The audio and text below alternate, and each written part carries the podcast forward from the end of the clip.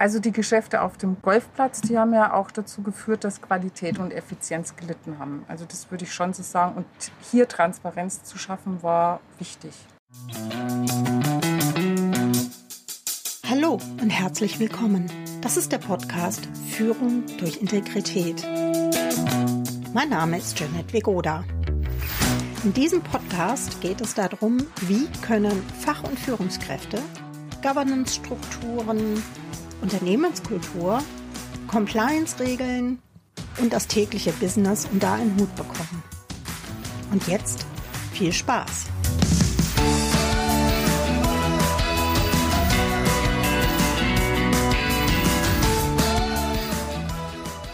Haben Sie auch schon die ersten Lebkuchen im Supermarkt entdeckt? Ein untrügliches Zeichen für zwei Dinge. Der Herbst naht und damit die Weihnachtsplanung. Gerade nach fast zwei Jahren mit Corona freuen sich wieder viele auf Veranstaltungen und feiern mit größeren Gruppen.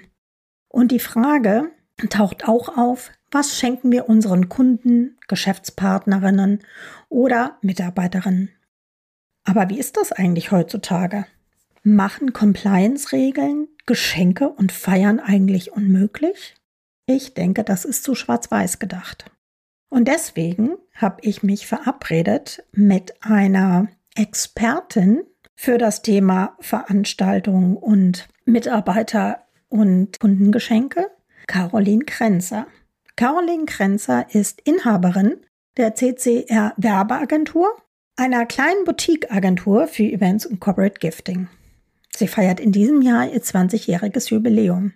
Was Caroline Grenzer auszeichnet als Expertin für das Thema Geschenke und Veranstaltungen in Compliance-Zeiten, ist nicht nur ihre langjährige Erfahrung, sondern die Veranstaltungen, die sie für internationale Unternehmen organisiert, sind etwas ganz Besonderes. So hat sie zum Beispiel mal eine Veranstaltung im Louvre organisiert oder bei einem anderen Event war sogar mal der japanische Kaiser Ehrengast. Also ich glaube, sie ist diejenige, mit der ich mich wunderbar darüber unterhalten kann, was sozusagen heute geht und was vielleicht früher funktionierte, aber heute nicht mehr. Im Interview gibt Caroline Krenzer Einblick in die Möglichkeit, wie integere Veranstaltungen gelingen, die sowohl für die Gäste was Besonderes bieten, aber auch allen Richtlinien entsprechen. Worum geht es denn da in dem Thema? Was ist eigentlich genau das Problem? Veranstaltung und Geschenke? Ein grundsätzliches Compliance-Problem? Oder vielleicht doch nicht? Zum einen, Menschen sind soziale Wesen, die sich auf Veranstaltungen begegnen und austauschen wollen. Das gehört einfach zu unserer Natur. Wir haben gerade unter Corona gesehen, wie wichtig das ist, dass wir auch echte Begegnungen mit Menschen haben, live und in Farbe und nicht nur über einen Bildschirm. Aufmerksamkeiten für Referenten oder Geschenke an Mitarbeiter zur Mitarbeitermotivation. Auch das sind Dinge, wo die Frage ist, muss es wirklich ein Problem sein? Geht es nicht auch anders? Insofern spreche ich heute mit Caroline Krenzer darüber, welche Möglichkeiten bestehen für Unternehmen, integer zu handeln und gleichzeitig attraktive Veranstaltungen anzubieten. Wer genau zuhört, wird feststellen, dass wir im Interview die Aussage widerlegen, und der Compliance kann man keine Events mehr machen und schon gar keine Geschenke verteilen. Die Frage ist nur, wie. Und wer gleich ganz genau zuhört, hört vielleicht das eine oder andere Vogelgezwitscher oder auch mal ein Autofahren und ein Autohupen ist, glaube ich, auch mit dabei. Das liegt aber daran, dass Caroline und ich, wir uns auf einer Dachterrasse in Frankfurt getroffen haben. Zum einen war es sehr schön, dass wir das Interview tatsächlich live geführt haben und zum anderen saßen wir natürlich äh, ganz Corona-konform draußen an der frischen Luft mit ordentlichem Abstand und ähm, waren froh, dass wir tatsächlich unter diesen Umständen unser Gespräch führen konnten. Und jetzt viel Spaß. Aber ihr macht auch andere Dinge. Was ist denn so eure, euer Hauptthema? Unser Hauptthema sind schon Veranstaltungen. Mhm. Wir führen für internationale Industriekunden Veranstaltungen wirklich weltweit äh, durch. und auch Messen. Und ja, in dem Zuge haben wir natürlich auch viel immer mit Geschenken zu tun, also mit dem schönen Begriff Corporate Gifting, mit ähm, Messegeschenken, also das heißt wirklich so Streuartikel bis hin zu den für Speaker Geschenke oder für Vorstände Geschenke. Und das hat sich jetzt eigentlich im letzten Jahr zu unserer vorübergehenden Kernkompetenz entwickelt, weil während Corona ist ja das Geschäft komplett eingebrochen. Also es haben nur noch digitale Events stattgefunden und im Rahmen dieser Veranstaltung haben wir auch Eventboxen, thematische Eventboxen verschickt oder verschicken auch noch. Also gestern allein haben wir, glaube ich, 250 Boxen verschickt für vier verschiedene Veranstaltungen. Wahnsinn. Da fragt man sich gleich, wie, wie macht ihr das mit der Logistik? Hast du ganz viele äh, Helferlein, die dann in einer großen Halle sind oder wie, wie macht man das? Ah, wir sind in einem, also unser Büro ist in einem Fachwerkhaus aus dem 18. Jahrhundert. Und entsprechend ist natürlich immer so etwas schwierig, weil die Logistik natürlich mit Hubwagen jetzt nicht gewährleistet ist. Aber ja, also wir haben eine schöne Terrasse und hinten eine bodenhohe Tür, so eine Terrassentür und da wird dann abgeladen und dann packen die Helferlein und ich an und räumen dann alles rein und verteilen das auf unsere Büroräume und dann wird gepackt. Ja, Wahnsinn. Also da wird noch richtig selbst gepackt dann. Ja. Ja. Definitiv. Cool. Ja, super, sehr schön. Genau, Corporate Gifting, ähm, finde ich, ist ja ein wunderschöner Begriff. Der war mir, bevor wir uns kennenlernten, als Fachbegriff auch nicht so bekannt. Aber es ist natürlich gerade heutzutage auch ein, glaube ich, ein ganz, ganz wichtiges Thema. Und ich sag mal so, die komplette Wertschöpfungskette von Corporate Gifting, wo siedelt ihr euch da an? Weil man kann ja zwischen wir häkeln die selbst, wir kaufen die ein, äh, bis hin zu du beauftragst jemanden, gute Geschenke zu recherchieren. Was macht ihr denn eigentlich alles? Was bietet ihr da für eure Kunden dann an? Also, im ersten Schritt ist natürlich die Recherche. Also wir versuchen uns immer aktuell zu halten, was sind die Trends. Wir versuchen so ein bisschen dem Trend immer voraus zu sein. Also wir versuchen auch direkt mit den Herstellern in Kontakt zu kommen, dass wir halt auch gute Einkaufskonditionen bekommen können, die wir dann an unsere Kunden auch weitergeben, weil manchmal ist ja, ist ja auch versuchen, dass man eben diese finanziellen Rahmen, der vom Gesetzgeber vorgegeben ist, einhält. Und das ist natürlich immer besser, wenn man keinen Zwischenhändler mehr hat, sondern einfach direkt einkauft. Und im Grunde sind wir ja auch ein Wiederverkäufer. Mhm. Also von daher so ein bisschen, wir fragen, was ist wir wollen natürlich immer wissen, was ist der Zweck von diesem Geschenk.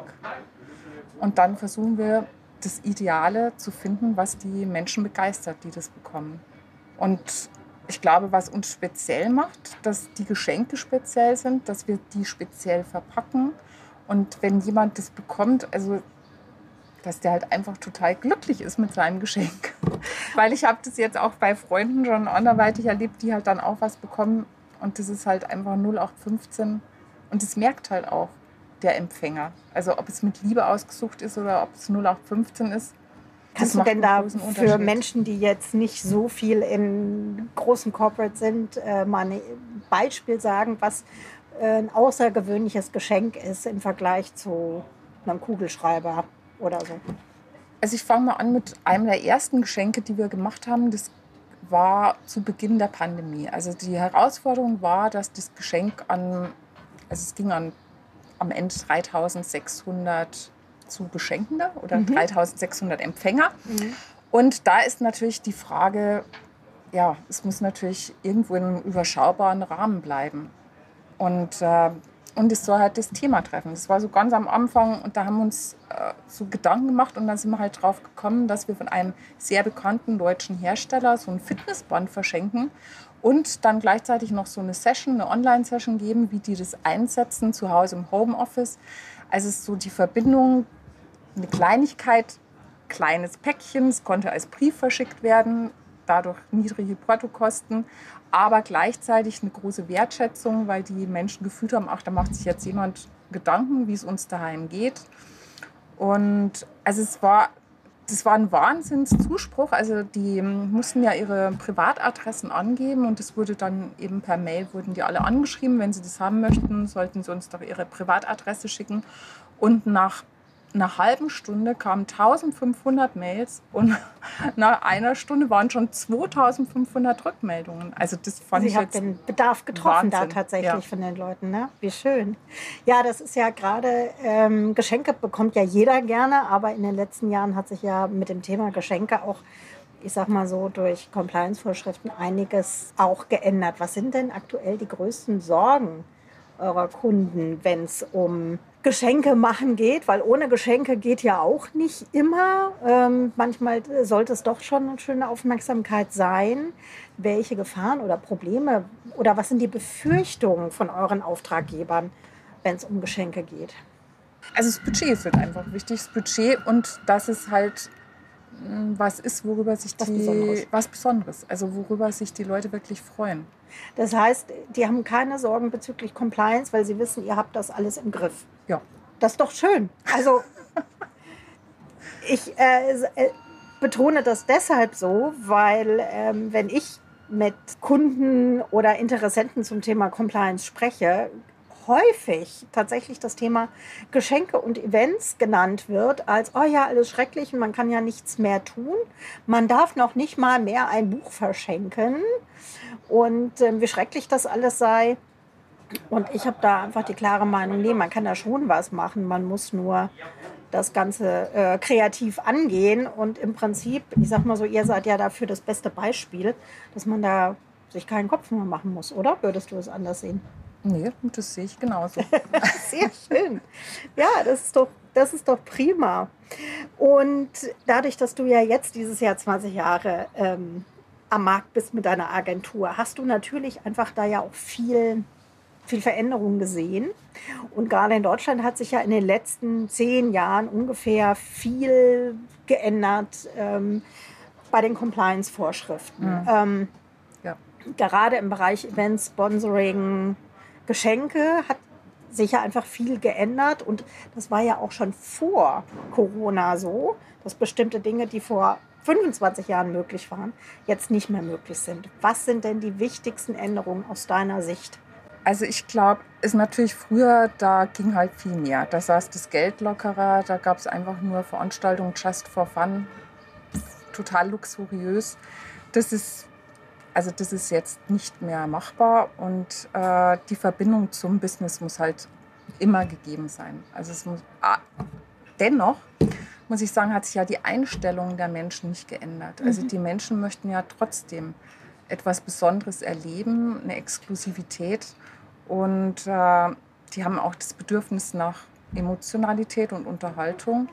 Und da muss man halt irgendwie eine clevere Verbindung finden zwischen dem, was man darf und dem, was die Menschen erwarten. Ich würde fast sagen, dass heutzutage die Menschen sogar noch mehr Individualität möchten. Im Business für sich selbst oder für das Geschäft? Kannst du das ein bisschen ausführen, damit es noch klarer wird für diejenigen, die sich nicht so gut auskennen? Das Erlebnis, also einfach, was die, die Jungen, also gerade die jüngeren Ja. Mitarbeiter, die sind schon, die sind ganz anders äh, aufgewachsen, die haben eine ganz andere Einstellung. Die wollen einfach viel erleben. Also Es stimmt, natürlich kannst du das so sagen, weil das ist ja genau das, was viele erleben. Dass, was ist das denn, die Generation Z oder ja, so? also Das, ich meine, da Generation X fängt schon an, die Ja. wollen einfach viel mehr Wertschätzung und ist anspruchsvoll anspruchsvoll. der ja, richtige genau. Begriff, ja. Mhm. Aber natürlich alles in Verbindung mit Nachhaltigkeit. Also das ist total wichtig, dass man einfach auf die Umwelt achtet, aber dennoch etwas Außergewöhnliches erlebt. Ja, also ich, ich glaube, das ist äh, diese Anforderungen, die du jetzt gerade beschrieben hast, kennen ja auch, ich sag mal so, Marketing-Experten, kennen ähm, Menschen in HR-Abteilungen ja genauso.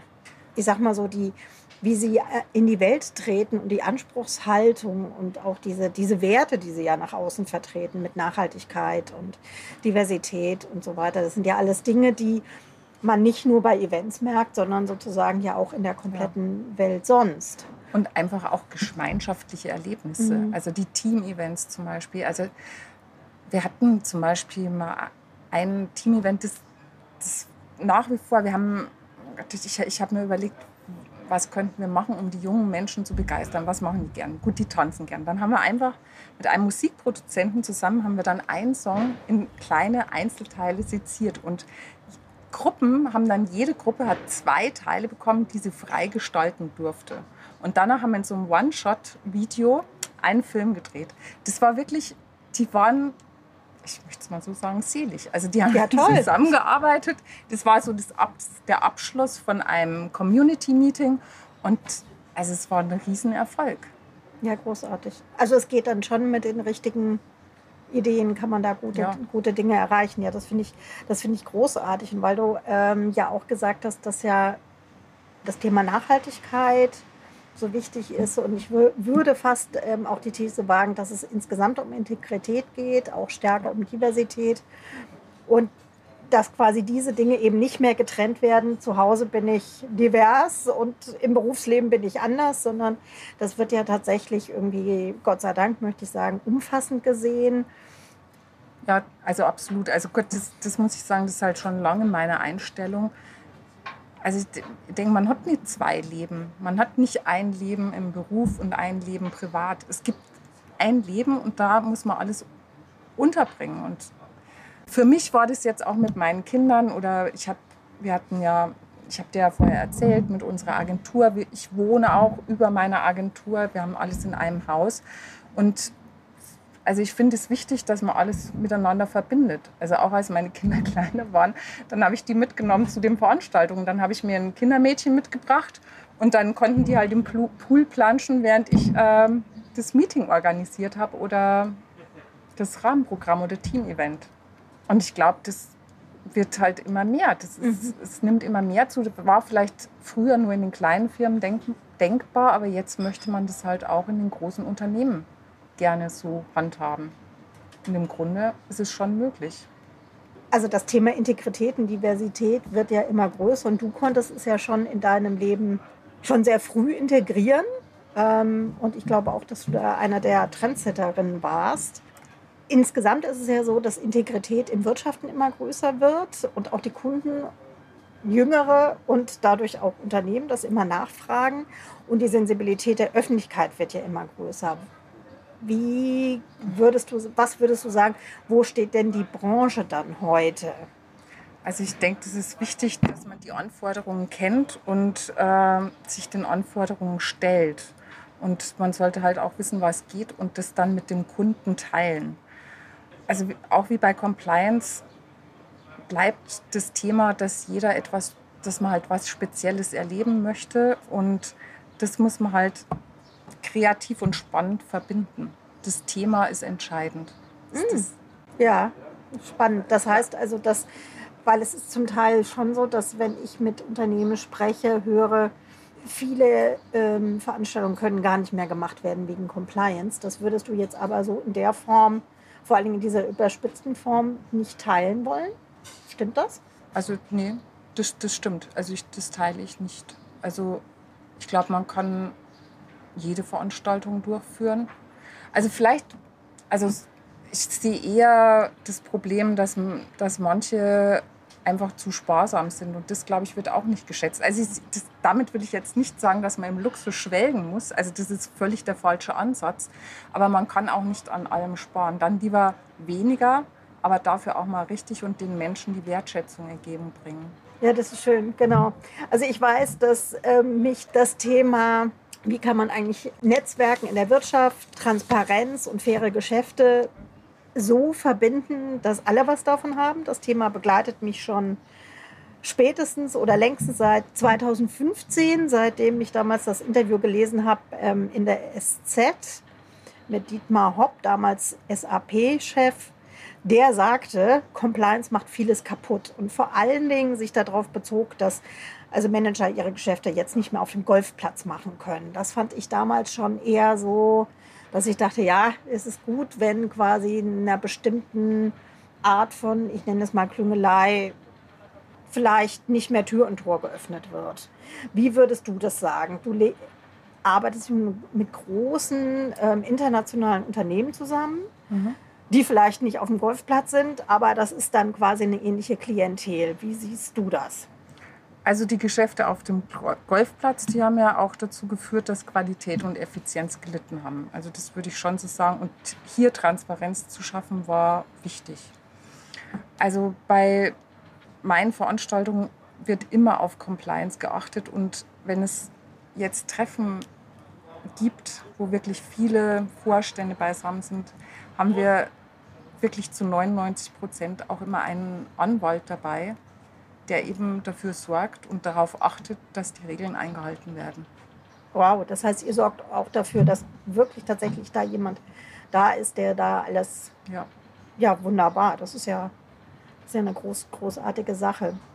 Und wir sind jetzt nicht mehr im Jahr 2015, das heißt, der Golfplatz ist quasi äh, nicht mehr das Mittel der Wahl. Wie sieht denn in deinen Augen heute faire und transparente Kunden- oder Mitarbeiterbindung aus, ohne dass man jetzt sagt, man geht das Risiko der Bestechlichkeit ein? Also da gefragt ist einfach Offenheit und Transparenz. Und dann geht eigentlich auch noch heute viel. Also mehr als die meisten denken. Es ist halt nicht alles verboten und man muss raus aus der Grauzone. Also wenn man offen kommuniziert, wir sind auch wirklich dazu übergegangen, bei Einladungen zu sagen, wie hoch der Wert ist. Und es gibt natürlich Unternehmen, die das dann mit ihren Compliance-Regeln nicht äh, verbinden können und dann übernehmen die ihren Anteil selber. Ah, das heißt, es wird dann auch tatsächlich verrechnet. Mhm. Und wie sieht das denn im internationalen Vergleich aus? Also es gibt ja bestimmte Compliance-Regeln, die sind international. Gleichzeitig ähm, gibt es ja durchaus auch andere Länder, wo andere Dinge möglich sind, die zum Beispiel in England, USA oder Deutschland vergleichsweise nicht möglich sind. Jetzt arbeitet ihr nun für internationale Kunden auch in internationalen, an internationalen Standorten. Mhm. Wie löst ihr das Problem da? Also es ist wichtig, eher mal zu streng zu sein als andersrum. Also die, es gibt noch Unterschiede zwischen den Kulturen, aber wir stellen fest, dass im Geschäftsbereich sich das schon annähert. Also dass man, also in jedem Fall ist man auf der sicheren Seite, wenn man mit dem Thema behutsamer umgeht. Und ich meine, Deutschland ist ja eh eines der strengeren, strengsten, ja, der strengeren, der strengsten Länder. Und ich glaube, das ist schon ein guter Standard, auch für internationale Veranstaltungen. Das heißt, ähm, also ich weiß, als vor, das ist schon über zehn Jahre her, habe ich bei einem Unternehmen die Kommunikation gemacht für die Compliance-Einführung. Und da war es so, dass in dem ersten Entwurf des Code of Conduct waren Geschenke noch absolut äh, im Prinzip verboten. Dann gab es eine äh, Novelle, ich glaube zwei Jahre später, wo dann das Ganze insofern ein bisschen aufgeweicht wurde, dass eben gesagt wurde, wenn es im kulturellen Kontext üblich ist, Geschenke zu machen, also wir denken zum Beispiel an asiatische Länder, dann äh, kann man das auch mal machen bis zu einer bestimmten Grenze. Wie gesagt, das ist jetzt schon über zehn Jahre her. Wie ist es denn heute, wenn du sagst, da gleicht sich manche Dinge an? Also jedes Unternehmen legt ja seine eigenen Regeln fest.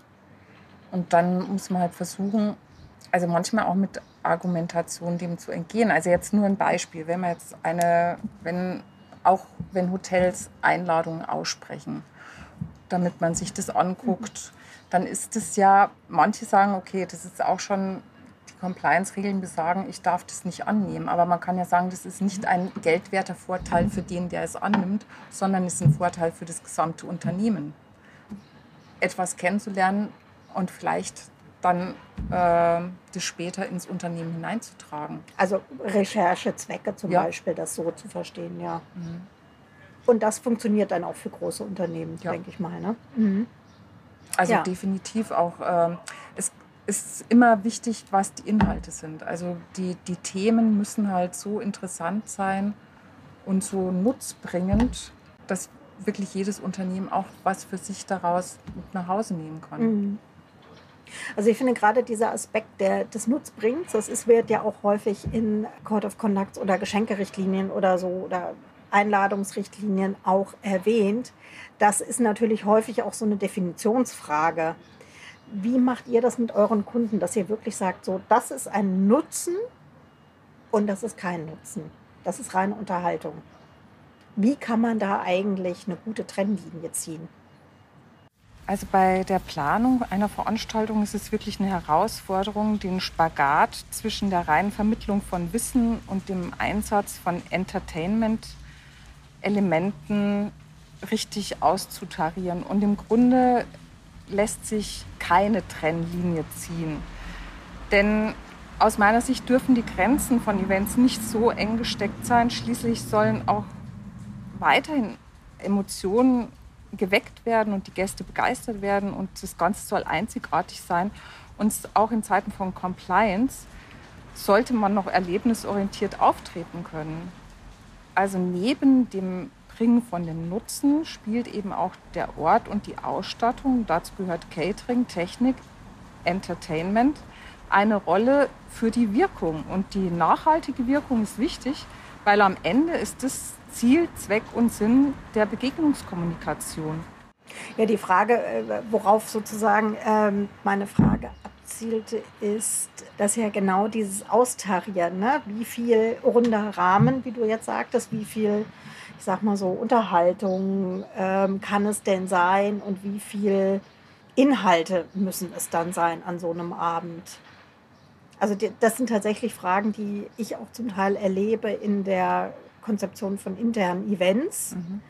Können wir uns dann noch ein nettes Get-Together mit irgendwie einem Künstler leisten oder kann noch eine Musikerin auftreten? Oder ist das eigentlich dann in Unterhaltung, die schon nicht mehr geht? Und das ist quasi dann häufig ja die Frage, ne? wohin schlägt dann das Zünglein der Waage aus so? Also ich denke, also so ein gelungenes Get-Together gehört zu einer gelungenen Veranstaltung. Und da gehört auch dazu, dass man ein schönes Essen hat und vielleicht auch mal einen Künstler dabei hat. Und also aus meiner Sicht hat es nichts damit zu tun, dass man jetzt äh, irgendeinen Vorteil daraus zieht, der nicht gerechtfertigt wäre.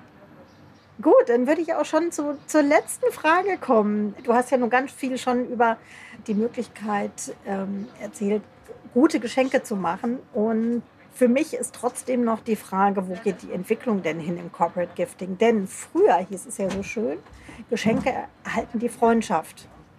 Heute habe ich manchmal das Gefühl, dass Giveaways fast toxisch sind. Also ich kenne tatsächlich manche Führungskräfte, die also noch nicht mal einen Kugelschreiber von Dienstleistern annehmen, weil sie sagen, nein, das, äh, ich will sozusagen da komplett äh, neutral bleiben. Ist das überzogen? Muss das sein? Kann man das anders machen? Ähm, wo geht es denn eigentlich, wo geht denn die Entwicklung so hin, aus deiner Sicht? Also äh, aus meiner Sicht ist es ganz wichtig, dass man es verbindet mit äh, zum einen auch einem sozialen Aspekt. Also das ist ganz wichtig und das ergänzt noch um eine kleine persönlich, um ein kleines persönliches Geschenk, was derjenige schätzt. Also ich glaube, es ist ganz wichtig, auch andere Menschen, denen es nicht so gut geht, ähm, teilhaben zu lassen. Ja. Hast du dazu ein Beispiel, mhm. damit sich die Menschen das besser ja, vorstellen können? Also, also es gibt eigentlich zwei Sachen. Also zum Beispiel haben wir also ein soziales Startup, mit dem wir zusammenarbeiten in München. Das, da, da backen zum Beispiel die Omas. Wirklich, die haben da eine große Küche eingerichtet. Und es hat halt zum einen zwei Vorteile, dass zum einen die ein bisschen soziale Kontakte bekommen, die alten Menschen, die sonst daheim wären, aber zum anderen auch, dass sie natürlich ihre Pension ein bisschen aufbessern können. Und das ist, also es sind sensationell gute Sachen, die die da zubereiten. Da bekommt man auch dann die Kärtchen dazu, zubereitet von Oma Rosi. Und also zum Beispiel die Nussecken, das ist halt dann total toll. Oder was wir auch, es, es hat nicht damit zu tun, dass es zwingend viel Geld kostet. Also auch äh, so eine Baumpflanzaktion, ein Baum kostet einen Euro, aber wenn man das richtig anstellt und dann auch noch nachvollziehen kann, wo wird das gepflanzt und man kann es über die Jahre nachvollziehen, wie der Baum wächst, dann bekommt es doch eine ganz andere Bindung, weil jeder, wenn jeder Beschenkte seinen persönlichen Baumgutschein oder Baumcode bekommt und das eben im Internet dann genau verfolgen kann, dann ist das einfach ein tolles Gefühl. Das klingt total toll, besonders äh, die Kuchen von Oma Rosi. Ich bin mir sicher, dass jetzt ganz viele Leute, die zuhören, äh, da total gespannt drauf sind. Insofern würde ich diese beiden Sachen einfach mal in den Show Notes verlinken, dass sich da auch die Leute dann das angucken können. Das finde ich ganz toll. Prima, dann bleibt mir nur noch zu sagen, ganz, ganz vielen Dank für die Zeit und die Gedanken und deine Antworten. Ich danke dir. Ich hoffe, das Interview hat für Sie den ein oder anderen Aha-Moment gehabt. Sie haben neue Anregungen und Ideen bekommen, wie Sie Integrität im Alltag, im Unternehmen umsetzen können. Und wenn Sie jetzt sagen, ach, ich möchte eigentlich gerne weiter ins Gespräch gehen, dann vernetzen Sie sich gerne mit mir, sei es auf meiner Website, auf vigoda.de oder bei LinkedIn bin ich zu finden, Instagram oder Xing. Ich freue mich, wenn wir uns dort vernetzen.